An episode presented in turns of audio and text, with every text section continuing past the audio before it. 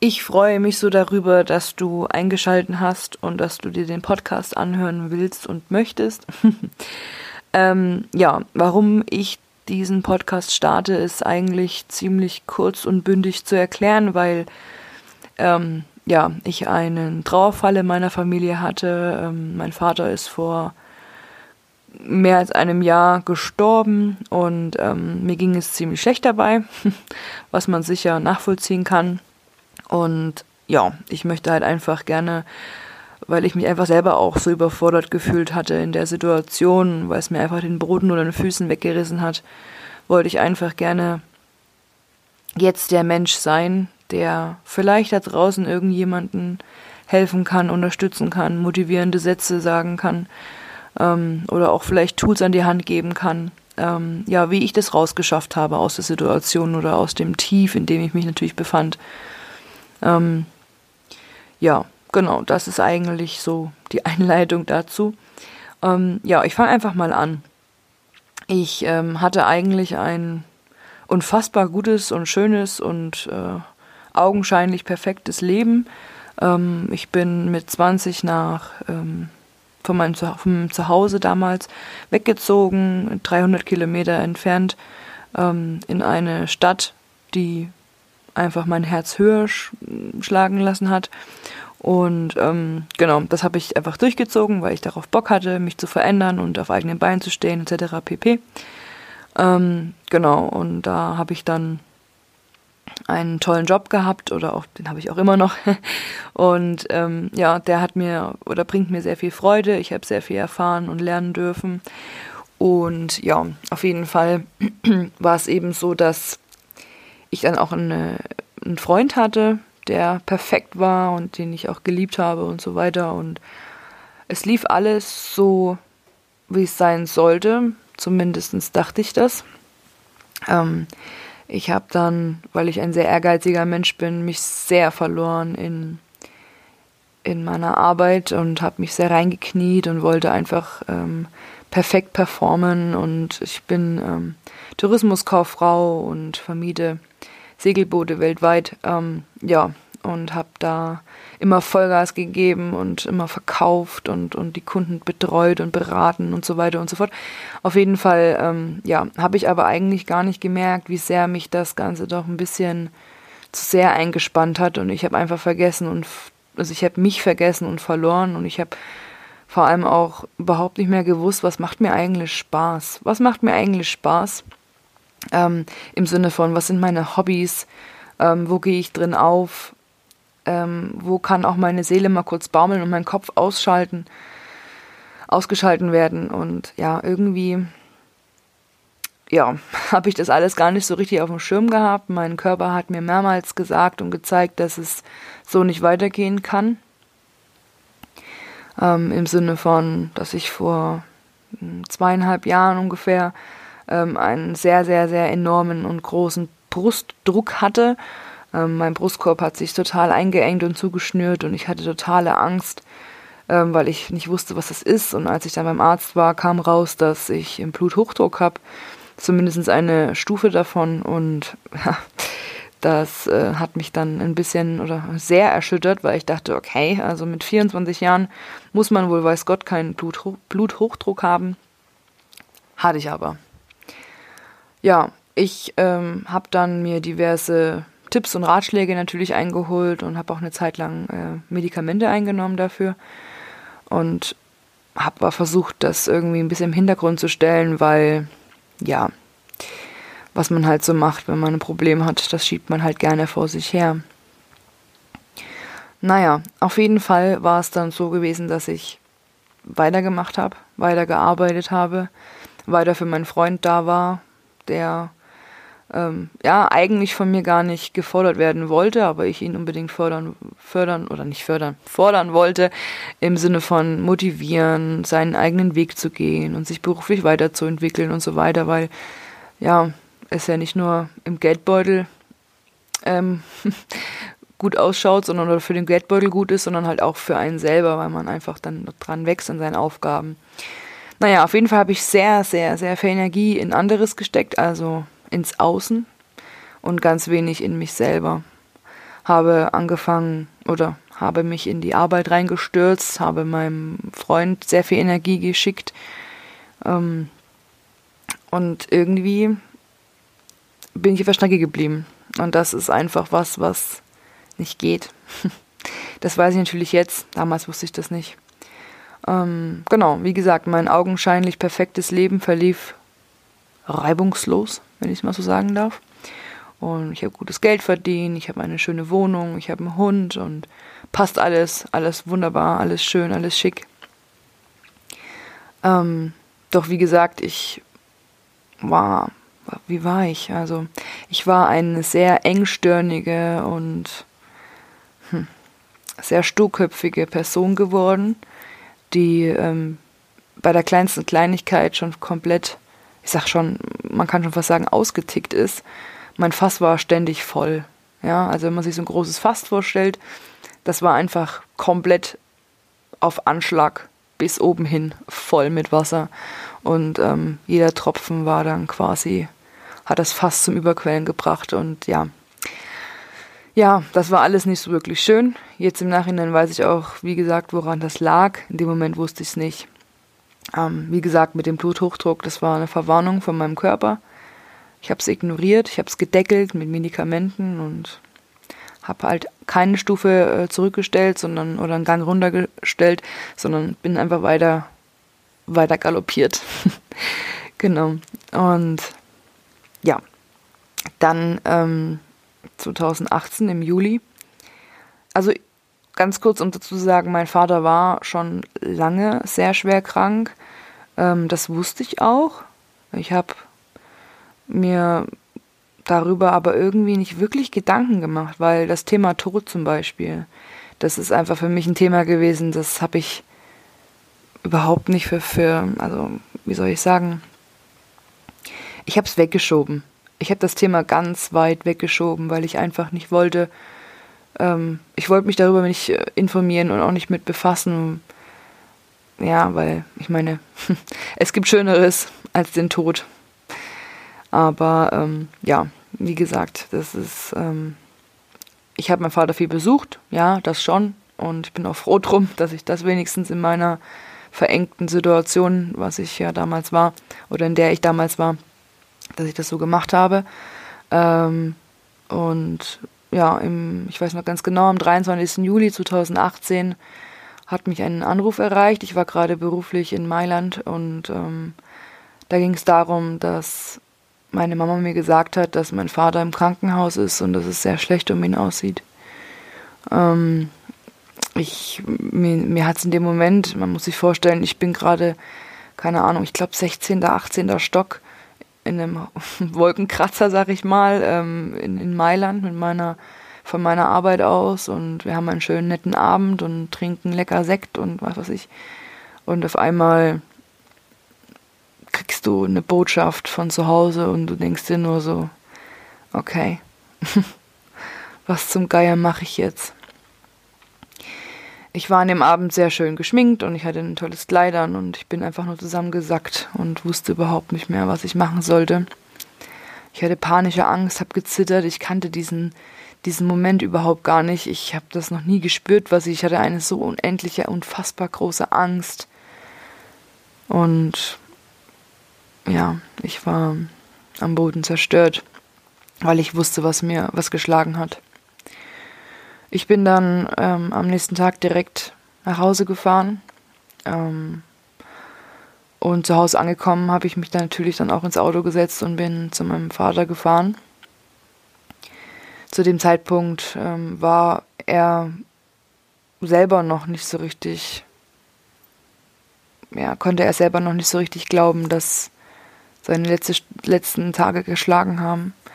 Ähm, weil irgendwie war das alles ein bisschen hm. Auch er hat es weggeschoben, logisch, ne? Ähm, ja, um kurz eine Info dazu zu geben, mein Vater hatte sieben Jahre Blutkrebs, multiple Myom. Und ähm, der war aber nicht Grund seines Sterbens dann letztlich, sondern ähm, das war eigentlich ja ein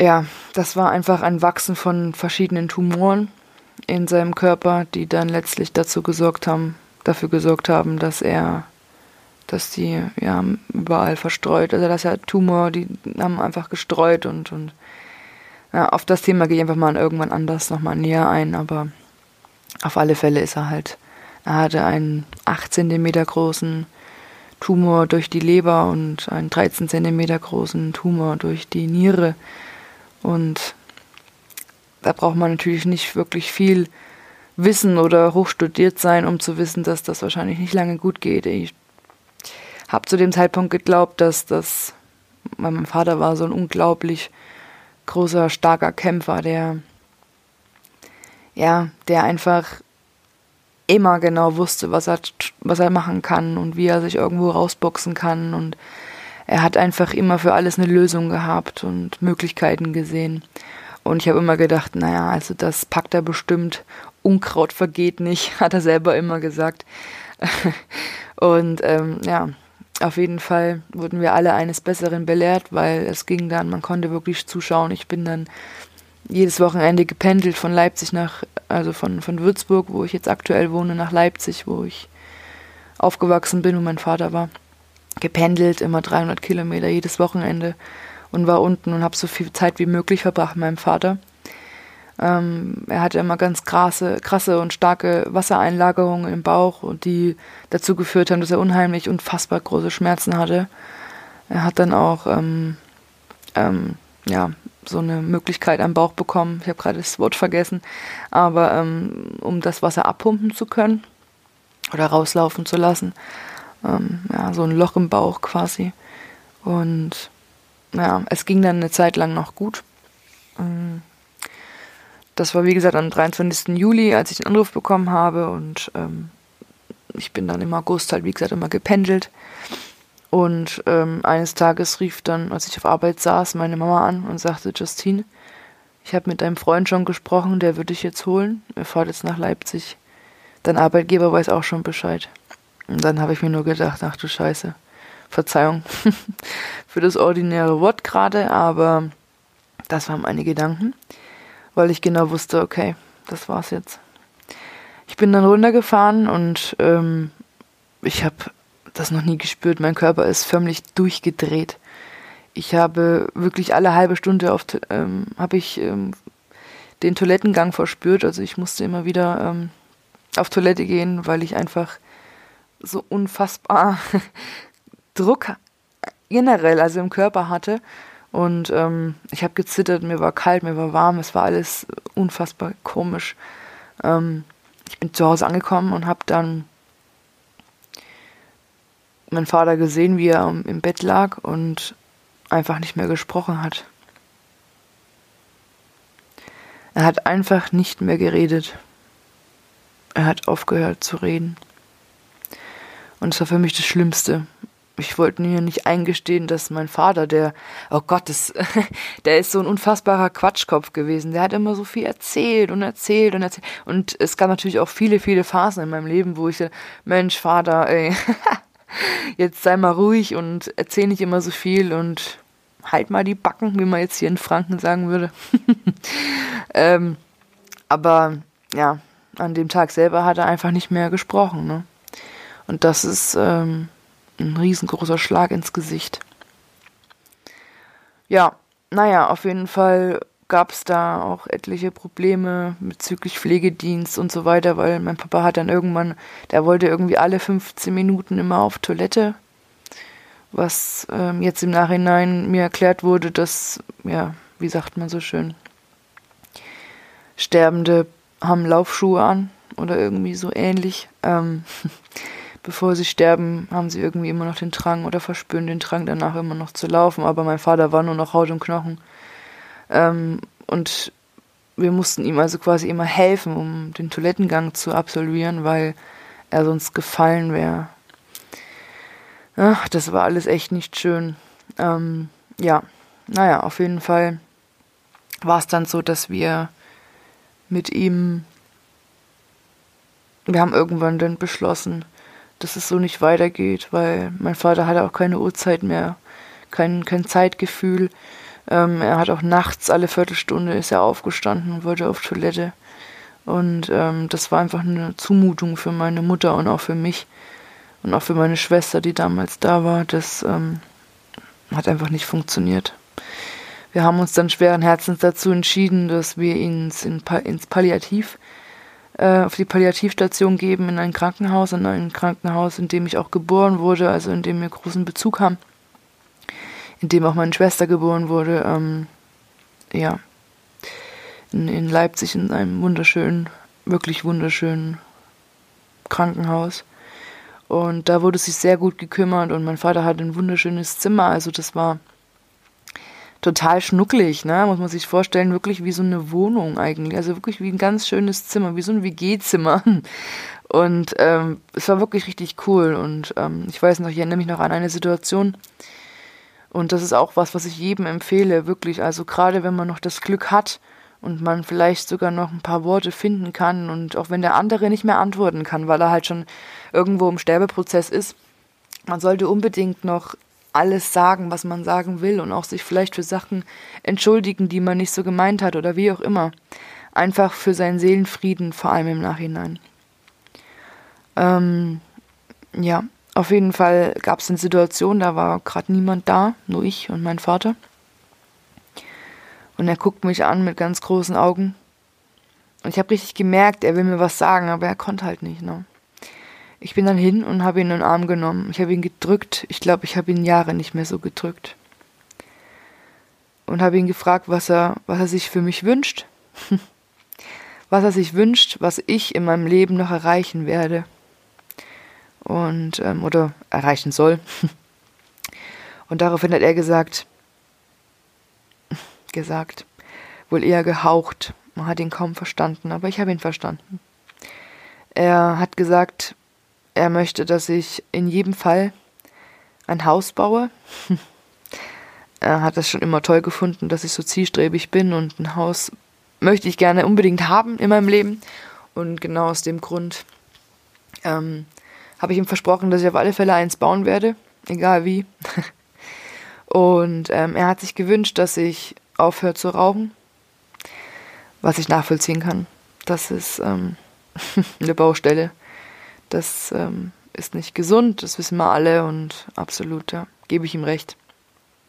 Und der dritte Wunsch ist von ihm gewesen, dass ich einmal im Jahr schaffe, an die Ostsee zu fahren, in die deutsche Ostsee, weil er die so geliebt hat. Der ist da einfach immer hingefahren, er hat da so viel Zeit verbracht und ähm, deswegen habe auch ich ihm das versprochen, dass ich das tun werde. Ähm, jedes Jahr es mir einzurichten, an die Ostsee zu fahren. Ja, genau. Ähm, es war wunderschön. Ich habe ihm das alles versprochen, na klar, unter Tränen. Er hat auch geweint. Ähm, das hat mir natürlich gezeigt, dass er noch da ist, komplett mit seinem Verstand. Zumindestens, ja, weitestgehend. Ähm, Genau, wir haben uns in den Arm gelegen, wir haben uns gegenseitig gesagt, dass wir uns lieben. Und es war ein unfassbar schöner Moment, den ich sehr genossen hatte. genau. Ähm, ja, dann ging eigentlich alles relativ schnell. Papa konnte dann, wie gesagt, nicht mehr wirklich laufen. Wir sind dann mit ihm viel spazieren gefahren im Rollstuhl und ähm, haben ihm alles Mögliche gebracht, was er wollte. Also da waren teilweise Situationen dabei, da musste ich so herzlich lachen oder auch meine Schwester oder meine Mama. Ähm, eine Situation war zum Beispiel, man sagt ja, dass das Sterbende schon mit einem Fuß oder welche, die im Sterben liegen ähm, oder, oder auf dem Sterbe, im Sterbeprozess sind vielmehr, dass die mit einem Bein schon ähm, ja irgendwie im Jenseits sind. Ne? und oder auf der Brücke zum Jenseits, wie auch immer. Und ähm, ja, und da kamen manchmal so ganz komische Sachen, wo wir uns immer dachten, Hä? was ist denn jetzt los? ähm, wie zum Beispiel einmal, da hat er geschlafen und dann auf einmal macht er die Augen auf. Das ist nichts Übliches gewesen, hat die Augen aufgerissen und hat sich so hochgezerrt, also hochgezogen an seinem Bett. Und dann sagt er so, er braucht Wasser. Er hat alles so gehaucht. Und, ähm, und dann haben wir natürlich gleich nach Wasser gesucht und haben ihm das geben wollen in so einer Schnabeltasse. Die wollte aber nicht, weil er ist ja kein Baby, ne? Eitelkeit bis zum Schluss. Herrlich.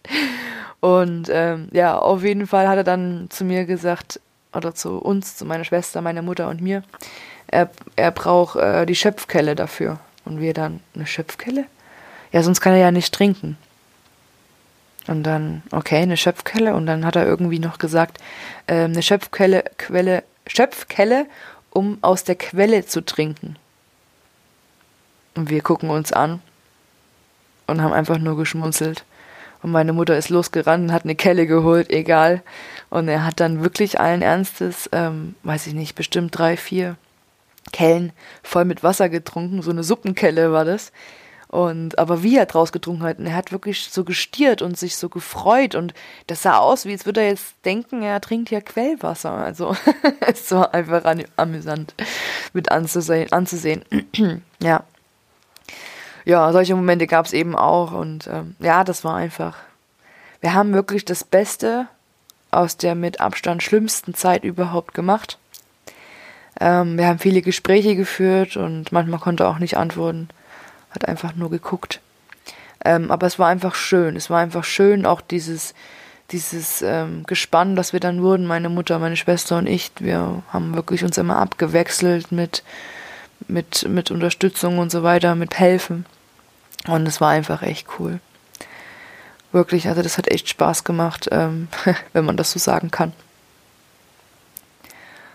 Genau. Ähm, ja, naja, auf jeden Fall ähm, gab es noch eine ganz, ganz interessante Situation und das hat auch so ein bisschen meine, ich war früher kein, oder ich habe keinen wirklichen Glauben in dem Sinne. Also ich bin nicht religiös, das sowieso nicht, aber ähm, ich habe auch früher eigentlich nicht wirklich, also Spiritualität oder ähm, überhaupt irgendwie Leben nach dem Tod und sowas, das habe ich mich nicht befasst und für mich war das einfach alles nur Hokuspokus und Spinnerei.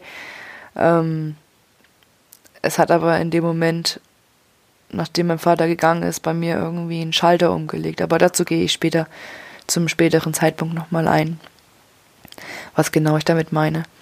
Ähm, auf jeden Fall war es dann so, dass ähm, er dann irgendwann nur noch gelegen war und eigentlich nur am Schlafen und er war zugedröhnt mit Schmerzmitteln, weil er halt einfach unfassbar dolle Schmerzen hatte.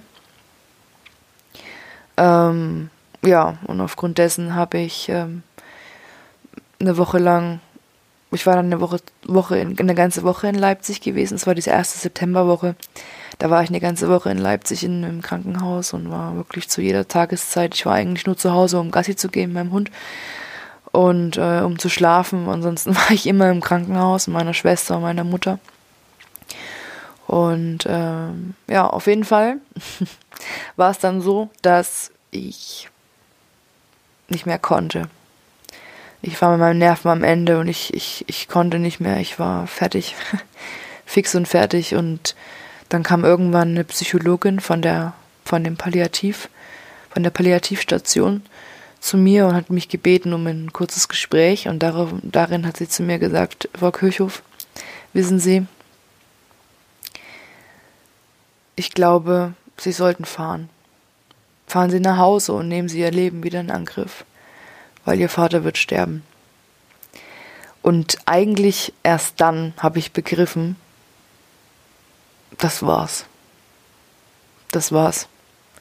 Es gibt keine Hoffnung mehr. Das ist das Ende für meinen Vater. Das war schlimm, ja. Also, aber sie hat es mir ganz klipp und klar gesagt und hat eben auch hinzugefügt, dass sie ähm, schon sehr viele Menschen im Sterben begleitet hat und ähm, sie war die Psychologin von der, wie gesagt, von der Abteilung und hat dann eben zu mir gesagt, dass ähm, gerade Elternteile ganz, ganz oft in ihrer Laufbahn nicht wollten, dass die Kinder anwesend sind und dass er seinen, seinen Frieden nur finden kann, wenn ich, wenn ich die Situation akzeptiere und dann einfach gehe. Und ich habe erst gedacht, ähm, das kann nicht sein. Aber doch, genau so war es. Ich bin dann ähm, zum Hin und habe gesagt, pass auf, Papa, ich muss nach Hause fahren, ich habe noch viel zu erledigen und ich muss wieder auf die Arbeit gehen. Ich, ähm, ja, muss ja Geld verdienen. und genau. Und habe gesagt, dass ich am Freitag wiederkommen werde. Das war dann an einem Dienstag. Und daraufhin hat er gesagt, okay, alles klar. Also, okay, alles klar, hat er nicht gesagt, das habe ich mir gedacht. Er hat nichts dazu gesagt, natürlich. Ähm, er hat nur gegrinst, wenn man das Grinsen nennen konnte. Und dann bin ich gefahren. Am Freitag kam ich dann wieder und er war noch am Leben, aber Leben kann man das nicht nennen. Er lag auf der Seite und hat ganz schwer geatmet. Und ich habe schon, ich habe genau in dem Moment, ich habe ganz viel geweint natürlich in der Zeit, ne, logisch. Ähm, aber in der, an dem Tag, als ich an dem Freitag, beziehungsweise an dem Samstag dann, als ich zu ihm hin bin, wusste ich, okay, ich muss es akzeptieren, es ist an der Zeit. Und dann bin ich zu ihm hin, habe ihm gesagt, dass ich ihn über alles liebe und dass ich weiß, dass wir uns eines Tages wiedersehen, weil auch ich irgendwann gehen muss. Und dass ich mich darauf freue, wenn wir uns wiedersehen. Dass er mir ein toller Vater war. Und ja, dass ich ihm alles Gute wünsche und ich ganz genau weiß, dass er mir ein guter Schutzengel ist. Dann habe ich ihn gedrückt und wie gesagt, er lag nur auf der Seite und hat sich überhaupt nicht mehr geregt, außer halt eben geatmet. Aber das war, wie gesagt, das, er war eigentlich schon tot, wenn man es so will. Und ähm, man wird es nicht glauben, aber ich habe meine Hand irgendwie in seiner Hand gehabt. Und als ich das gesagt habe, hat er nochmal richtig, richtig fest zugedrückt. Ich erinnere mich daran noch ganz genau als wäre es gestern gewesen. Und ähm, ja, dann habe ich mich umgedreht und bin gegangen. Ich bin nach Hause gefahren, ich habe nicht eine Träne vergossen. Ich habe es einfach akzeptiert. Mein Körper war einfach am Ende und ich musste, ich musste es akzeptieren. Ich hatte keine andere Wahl. Ähm, ja, das war dann an dem Sonntag, den 9.10.2018, als ich nach Hause gefahren bin und dann am nächsten Morgen, um, am 10. September 2018, um 7.45 Uhr, ist er eingeschlafen. Ja, das ähm, ist jetzt erstmal die Situation bis dahin. genau. Ich, äh, wie gesagt, wollte euch gerne einfach ähm, mal kurz mit ins Boot holen, kurz in die Sicht ähm, oder kurz auch in meine Geschichte mit ein involvieren, damit ihr wisst, ähm, worauf ich dann aufbauen möchte. Ich habe, wie gesagt, ähm, viele Tools und vieles ähm, gemacht und gelernt vor allem ähm, und habe einen sehr, sehr guten Weg aus diesem unfassbar schrecklich tiefen Tief gefunden und es würde mich sehr freuen, wenn ihr dranbleiben würdet und ich euch vielleicht das eine oder andere mit auf den Weg geben kann. Es würde mich einfach wahnsinnig freuen, wenn ich irgendjemanden da draußen damit bewegen kann, weil ich war in der Situation vor einem Jahr auch maßlos überfordert und wusste überhaupt gar nicht, was ich machen soll und ja, ich habe überhaupt nicht mehr verstanden, warum wir eigentlich leben, wenn wir doch eh alle sterben müssen. Und wenn es dir zum Beispiel auch gerade so geht und du in so einer Situation sein solltest, dann fühl dich, um, fühl dich von Herzen umarmt. Du bist nicht alleine. Es ging schon so vielen Menschen so. Und es gibt einen Weg daraus. Und selbst das kann man in irgendeiner Art und Weise sogar positiv sehen, weil man hat nur ein Leben. Und ich kann nur eins sagen, mich hat es so dermaßen wachgerüttelt wie nichts anderes in meinem bisherigen Leben. Genau. Wie gesagt, ich würde mich freuen, wenn du einschalten würdest bei der nächsten Folge. Ähm, ich werde mir auf alle Fälle ein paar Gedanken machen. Ihr könnt mir auch gerne eine Rezension schreiben, wenn ihr möchtet. Ihr könnt mir auch gerne auf Instagram folgen, Bountiful Life. Ich verlinke das aber auch gerne nochmal in den Show Notes. Und ähm, genau. Wie gesagt, dann hoffentlich bis ganz, ganz bald und vielen, vielen, vielen lieben Dank fürs Zuhören. Bis dann, eure Justine.